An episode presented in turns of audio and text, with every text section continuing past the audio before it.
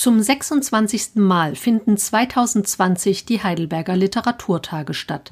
Bisher erlebten Zuschauerinnen und Zuschauer das Lesefestival in einem atmosphärischen Spiegelzelt inmitten der Heidelberger Altstadt auf dem Uniplatz.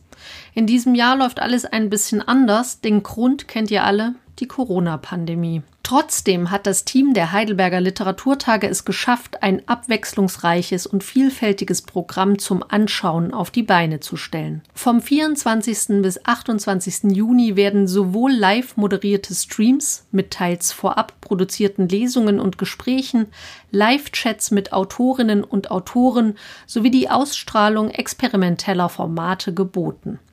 Alle Festivalgäste erhalten zugleich die Möglichkeit, sich online miteinander über das Erlebte auszutauschen. Und auch ein Bücherkauf mit samt signierter Exemplare wird möglich sein. Alle Veranstaltungen sind 2020 kostenfrei zugänglich. In diesem Podcast möchte ich euch die Zeit bis zum Beginn der Heidelberger Literaturtage so kurz wie möglich machen.